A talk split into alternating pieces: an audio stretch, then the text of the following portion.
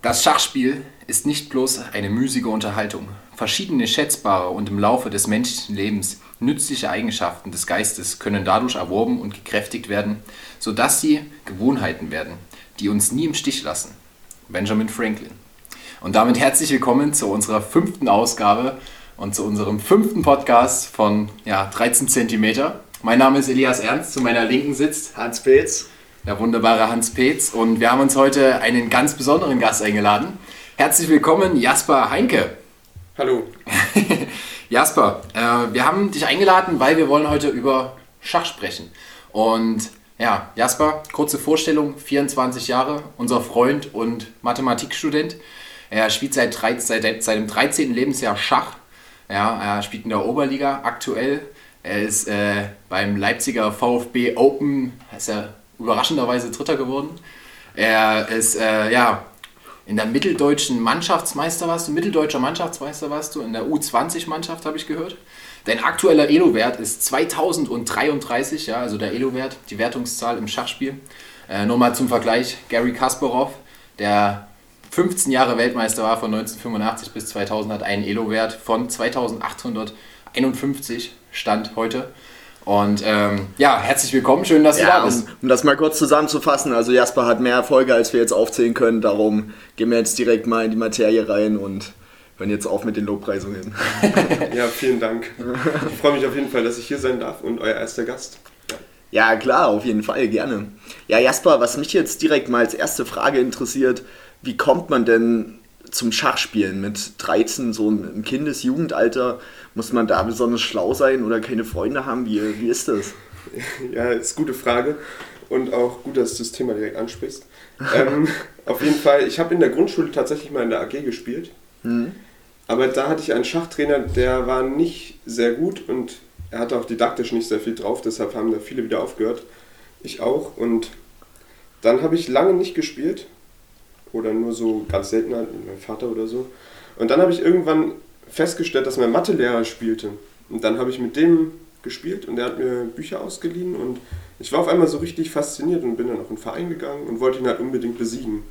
Ah, Und cool. dann habe ich das immer weiter gemacht und irgendwann hat das dann auch. Also dein Mathelehrer war der Anspruch, oder dann hat es dahin geführt, dass du jetzt so gut Schach spielst. Ja, genau. Das ist ja schön zu hören, so als baldiger Lehrer, ja, dass man die äh, Kinder da so gut begeistern kann. ja, das war auf jeden Fall sehr gute Erfahrung. Aber warst du direkt am Anfang so, dass er gesagt hat, ja du, du kannst gut rechnen, du, du siehst das alles gut, du aus dir könnte mal ein ganz großer werden oder Mm, wie kommt die Motivation auch?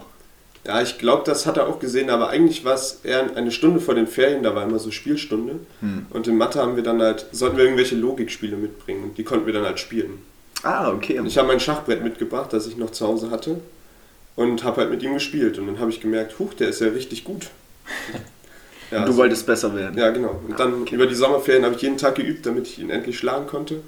Hat dann noch nicht direkt geklappt, aber irgendwann dann später. Und jetzt gewinne ich, glaube ich, meistens. Okay, Nicht das schlecht. klingt sehr gut. Ja. Jasper, erzähl uns doch mal, was findest du an dem Spiel so besonders? Also, was sind so die Punkte, wo du sagst, oh, das reizt mich an diesem Spiel? Ähm, ja, also ich bin auf jeden Fall schon immer ein großer Spielefreund gewesen. Ich habe viele, viele Spiele gespielt und was ich am Schach besonders finde im Vergleich zu anderen Spielen ist halt, dass, dass der Zufallsfaktor wirklich raus ist. Das mag ich sehr. Dadurch kann man wirklich, man kann es durchrechnen einfach. Also, der Zufallsfaktor ist null, sagst du? Ja. Okay, verrückt. Und wenn man so andere Spiele, die ja auch gesellschaftlich sehr vertreten sind, so wie Skat oder Siedler von Katan, das sind ja immer schöne Familienspiele, aber da gibt es halt immer noch diesen Zufallsfaktor. Stimmt, ja. Und ich mochte immer dass diesen Reiz, dass es wirklich nur darum geht, wer ist besser, wer weiß mehr.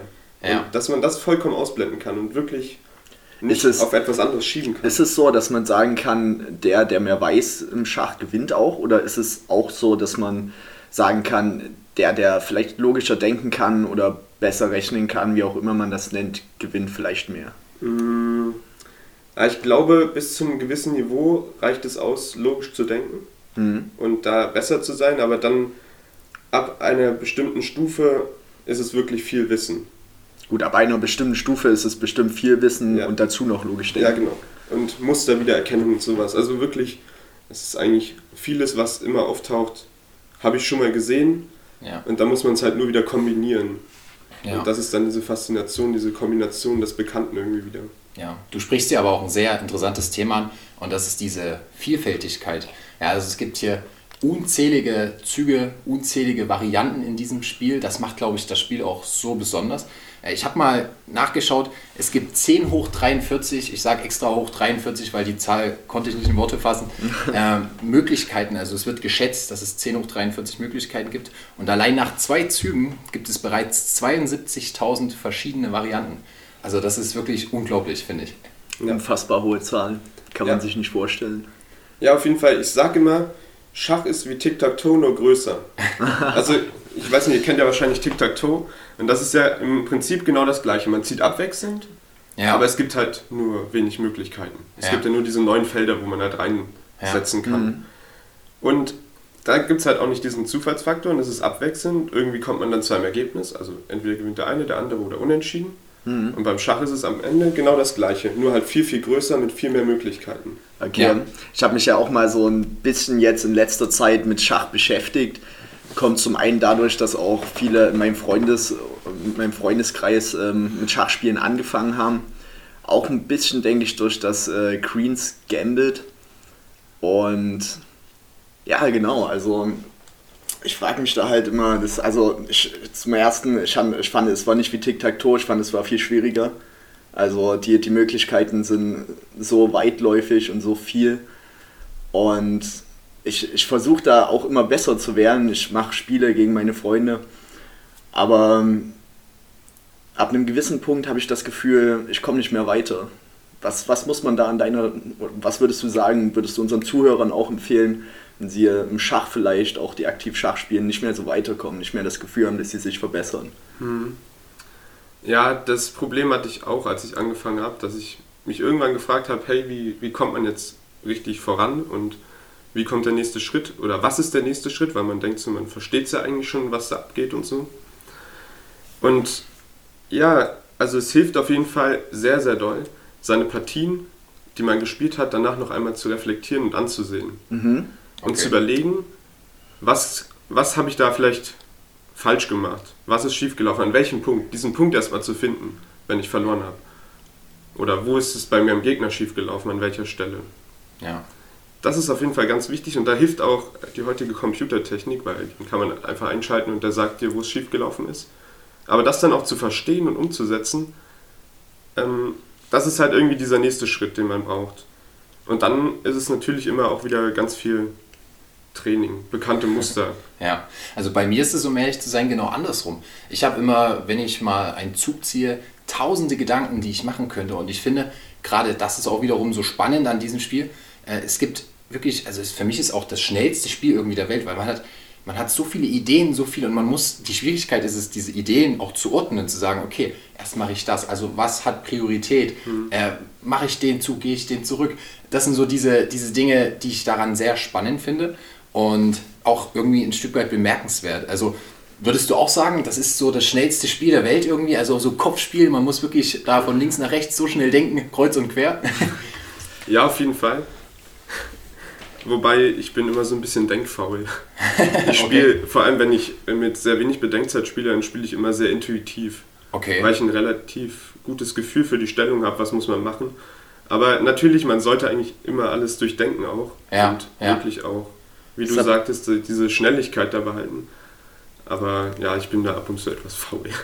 Aber eigentlich stimmt Aber du hast es weit gebracht, also Ja. äh, anscheinend. Von daher, Ja. deine Intuition ist anscheinend sehr gut. Es gibt ja so die intuitiven Schachspieler und die, die alles durchrechnen, sage ich mal.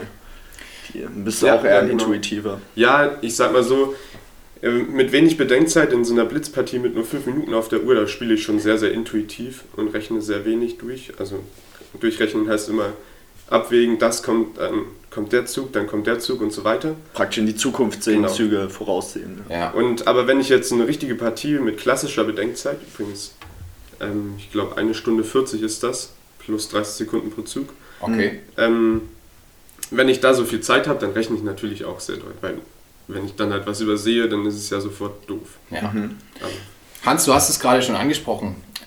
Schach ist überall bekannt. Also Schach ist wirklich in ganz vielen Lehrbüchern, in ganz viel, viele Autoren, viele Schriftsteller benutzen Schach in ihren Büchern. Ich habe zuletzt den Steppenwolf gelesen. Hermann Hesse hat es benutzt in seinem, in seinem Spiel zum Beispiel.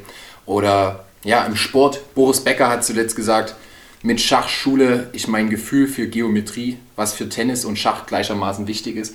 Also auch diese Übertragbarkeit. Boris Becker hat das gesagt. Boris Becker hat das gesagt. Glaubt ja. der so gut Schach spielt? Nee, aber der konnte gut Tennis spielen und äh, er hat sozusagen, äh, Das, äh, dabei soll er mal bleiben. aber er hat das sozusagen kombiniert und äh, das finde ich auch schön, dass man Schach in vielen Dingen sehen kann, ja, so in vielen Sportarten, in vielen, äh, ja, einfach Dingen des täglichen Lebens. Ich finde, für mich ist das auch immer so ein Symbol der geistigen Stärke, sage ich mal. Wenn, wenn man so an Schach Ja, denkt, da denkt ja. man an Großmeister, da denkt man an geistige Stärke auch, die die mit sich bringen. Klar, und die geistige Stärke ist ja überall auch enthalten irgendwie, ne? In jeder, Ja, das stimmt wohl. Und du hattest das Damen-Gambit angesprochen oder auf Englisch Queen's Gambit. Ja. Und ich habe mal geschaut, also das Damen-Gambit, eine der erfolgreichsten Serien auf Netflix, eine kleine Miniserie. In dem ersten Monat hatte sie allein 62 Millionen Klicks auf Netflix. Also das ist wirklich, das spricht für Erfolg, ja. Ähm, was ganz interessant ist, dieses Spiel ist bereits, also dieses, ähm, das Damen-Gambit, das ist nach einem Buch von Walter Tevis und dieser, ist, äh, dieser Buchroman ist schon 40 Jahre alt. Das heißt, sie haben einfach dieses Konzept, dieses Buch aufgegriffen und haben es jetzt eben ja, auf Netflix verfilmt. Und äh, ich habe mich gefragt, hätte das nicht eigentlich auch jedes andere beliebige Spiel sein können? Warum ist es gerade Schach? Also warum, warum ist es Schach und warum ist es jetzt auf einmal so beliebt? Kannst du dir vielleicht das erklären? Also warum das jetzt auf einmal so einen Aufschwung auch bekommen hat, diese ganze Sache nochmal? Ähm, warum es nun genau Schach ist? Ja, zum einen wahrscheinlich die Romanvorlage. Gibt es Ja. ja. her mit dem Schach. Aber zum anderen, was du auch vorhin schon gesagt hast, dass das mit dem, dieses, dieses Geistige dahinter, dass man sofort denkt, hey, der, der muss super schlau sein, wenn er das spielt. Ja, ja. Sowas steckt da ganz viel dahinter. Und dann war es ja auch, das spielte, glaube ich, noch in der Zeit oder während des Kalten Krieges. Und da war halt Schach wirklich auch präsent zwischen Russland und Amerika. Als Strategiespiel, definitiv. Ja. Und es gab ja auch diesen riesen Konflikt zwischen, den, dann zwischen Bobby Fischer und Boris Spassky ausgetragen wurde im Schach. Und ich glaube, dadurch hat es auch so an Popularität gewonnen in dieser Zeit. Ja, was ich auch noch ganz interessant finde in diesem Damen-Gambit, also ich habe die Serie auch angeschaut, wie auch meine Eltern und Großeltern, und da sieht man mal auch wieder, was es für eine Reichweite hatte. Und ich fand es so interessant, dass man es verstanden hat. Also es wurde so erklärt, dass man es versteht und an sich denkt man immer, wenn man an Schach herangeht, oh, das ist ein kompliziertes Spiel, das ist nur was für Profis, nur was für Leute, die gut denken können. Und ich hatte so das Gefühl, ich bin auf einer Ebene mit Kasparov. Das klingt jetzt ein bisschen anmaßend, aber ich hatte eben das Gefühl und ich glaube, deswegen ist auch diese Serie und dieses Spiel so äh, ja, bekannt und populär jetzt geworden, wieder erneut populär geworden, ja. Ja, dazu muss ich sagen, ich, ich, ich habe es mir angeguckt und ich fand es auch sehr, sehr gut gemacht. Ja. Und ich dachte auch so, hey, das haben die echt gut gemacht, dass Leute, die vielleicht keine Ahnung haben von Schach oder nur so ein bisschen, dass sie das verstehen, dass sie verstehen, was da abgeht. Okay, Das, wie du es gesagt hast, Genau. das fand ich richtig gut. genau. Ähm, aber wenn man dann halt mal aus der Perspektive des Schachspielers drauf guckt, dann war das natürlich nicht alles ganz so fachgerecht. Vor allem die Sprache war gut, aber wenn man halt wirklich die Fachsprache da anwendet, dann versteht das halt wieder keiner. Das fand ich deshalb trotzdem ganz gut. Ähm, aber was ich noch dazu sagen wollte, Ja, und zwar, die haben da wirklich noch richtig gut Leute rangeholt, dass sie, dass sie wirklich das schachlich sauber machen. ja, Das fand ich sehr, sehr stark. ja. Und auch die Partien, die sie da nachgespielt haben, das war alles Vorbildpartien. Ah, okay. Und ich habe Ja. ich hab wirklich immer angehalten, wenn eine Schachstellung auf dem Brett stand Ja. ah, und habe halt drüber nachgedacht. also auch sehr realitätsnah. ja, es waren wirklich Großmeisterpartien. Sehr realistisch vielleicht. Real, realistisch. Ich fand, ja. realitätsnah war es nicht unbedingt, weil es wurden oft die strategischen Sachen, die was Schach betrifft, außer Acht gelassen und es wurden jetzt nicht Stellungen diskutiert bis ins Kleinste, was man da für taktische Möglichkeiten hat. Es wurde halt mehr so ein Gesamtbild vermittelt. Ja. Was ich mich jetzt noch frage ist, also es ist gerade in Deutschland, ich denke weltweit, hat man gerade wie so einen Schachhype. Also das liegt vielleicht auch Ja. an YouTubern wie The Big Creek zum Beispiel, ähm, den gerade auch extrem viele schauen einfach. Ja. Und, und ich frage mich, kommt, kommt das durch Queen's Gambit oder ist ne, das Queen's Gambit eher eine Reaktion auf diesen Schachhype? Ähm, Ah, das ist eine gute Frage. Auf jeden Fall war dieser Schachhype auch schon im ersten Lockdown im März sehr zu beobachten, dass da die YouTuber auf einmal von 2000 Abonnenten irgendwie auf fast 100.000 Abonnenten kamen und alle auf einmal angefangen haben, Schach zu spielen. Und ich glaube, also das Queen's Gambit war auf jeden Fall vorher schon in Planung. Also ich glaube, das haben die nicht dann extra durch, wegen des Schachhypes gemacht. Aber es hat den nochmal mehr befeuert. Kam einfach gut Es dazu. Ist, ja, es war irgendwie der perfekte Moment. Ja. Und jetzt ist es echt verrückt. Ich habe so viele Leute im Freundeskreis, Bekanntenkreis, die auf einmal sagen, hey Jasper, du spielst doch Schach. Lass, lass uns mal zusammen spielen. Oder kannst du mir ein Buch empfehlen, was ich lesen kann? ja. Oder wie werde ich besser oder sowas. Und das finde ich, ich finde es ganz cool. Aber an sich ist es doch eine gute Sache Ja. und äh, es ist auch eine schöne Sache, weil ich denke, wir sind uns einig, es ist ein schönes Spiel und ja, es macht auch einfach Spaß. Ja. Okay, schön. Dann würde ich sagen, vielleicht zieht jeder noch mal so ein kurzes Feedback zu Schach. Ja, also was sagst du, Jasper? Ähm, ja, also es ist ja mein größtes Hobby. Ja. Und ich kann es jedem nur nahelegen, das zu spielen, sich damit zu beschäftigen. Es macht sehr viel Spaß. Und vor allem, wenn man tiefer eintaucht, wird es immer, immer wissenschaftlicher, habe ich gemerkt.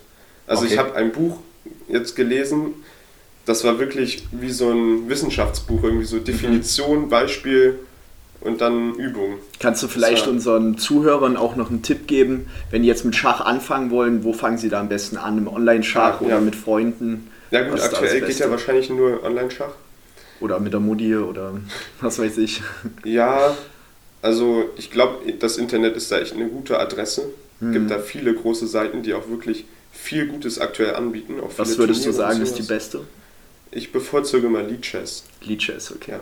Also, Also LI, keine Schleichwerbung, aber Lead Chess ist es. LI und dann Chess. Ja, das ist eine freie Webseite, das ist alles kostenlos. Und sehr, sehr gutes Design und so. Das klingt schon mal gut. Ja. Ja, was ziehst du dir aus Schach? Ich finde es schön, dass es so übertragbar ist auf das Leben. Ich finde, das ist so ein schönes, schönes Spiel, was das Leben gut beschreibt. Manchmal geht man den Schritt nach vorne, manchmal muss man zwei zurückgehen, manchmal geht ein Plan nicht auf und man muss einen anderen Plan eingehen oder einen anderen Weg gehen. Und es ist einfach ein sehr vielfältiges, schönes, abwechslungsreiches Spiel und das beschreibt gut das Leben und deswegen finde ich es schön, das zu spielen und auch schön, es zu können. Also ja. Bei dir, Hans, was sagst du? Ähm, ja, also ich finde auch, gerade jetzt in den letzten Wochen habe ich nochmal viel mehr dazu gewonnen im Schach und es ist, ist wirklich so, dass je mehr man das spielt, desto interessanter wird es auch. Man steigt halt sehr tief in die Materie irgendwann auch ein. Ähm, was du gesagt hast, dass es sehr realitätsnah ist, ähm, muss ich kurz eine Anekdote erzählen, fand ich sehr lustig. Ich habe mal eine Woche lang wahrscheinlich ein bisschen zu viel Schach gespielt und dann stand ich so im Supermarkt an der Einkaufsschlange und da stand so schräg vor mir, stand da so eine Frau und ich dachte, boah, wenn ich jetzt ein Läufer wäre, die könnte ich voll gut wegschlagen. und da habe ich gedacht, scheiße, jetzt habe ich es vielleicht ein bisschen übertrieben mit dem Schach. Stimmt, das könnte sein, ja. Aber gut. Jasper, wir bedanken uns, dass du da warst. Wir wünschen dir noch sehr viele siegreiche Partien, ja. Wir hoffen, äh, ja, du spielst weiter. Wir hoffen, du, du zeigst deine Künste auch anderen und trägst es hinaus. Und ja, ansonsten Ja, sehr gerne und vielen Dank auch von mir. komm gern wieder. okay? Dann, Leute, ähm, wir sehen uns nächste Woche. Vielleicht erstmal da die Chili. Elias hat sich ein bisschen gedrückt. Das wollte ich noch kurz hier festhalten. ja, also ich dachte, ja, ja, wenn wir heute einen Gast da haben, dürfen wir nicht so scharf riechen. Ihr könnt auf uns aufpassen, ihr könnt uns dann ins Krankenhaus einliefern. Okay. Na dann bis zur nächsten Woche, ja. Bis zur nächsten Woche mit Chili. Ciao, ciao. Ciao.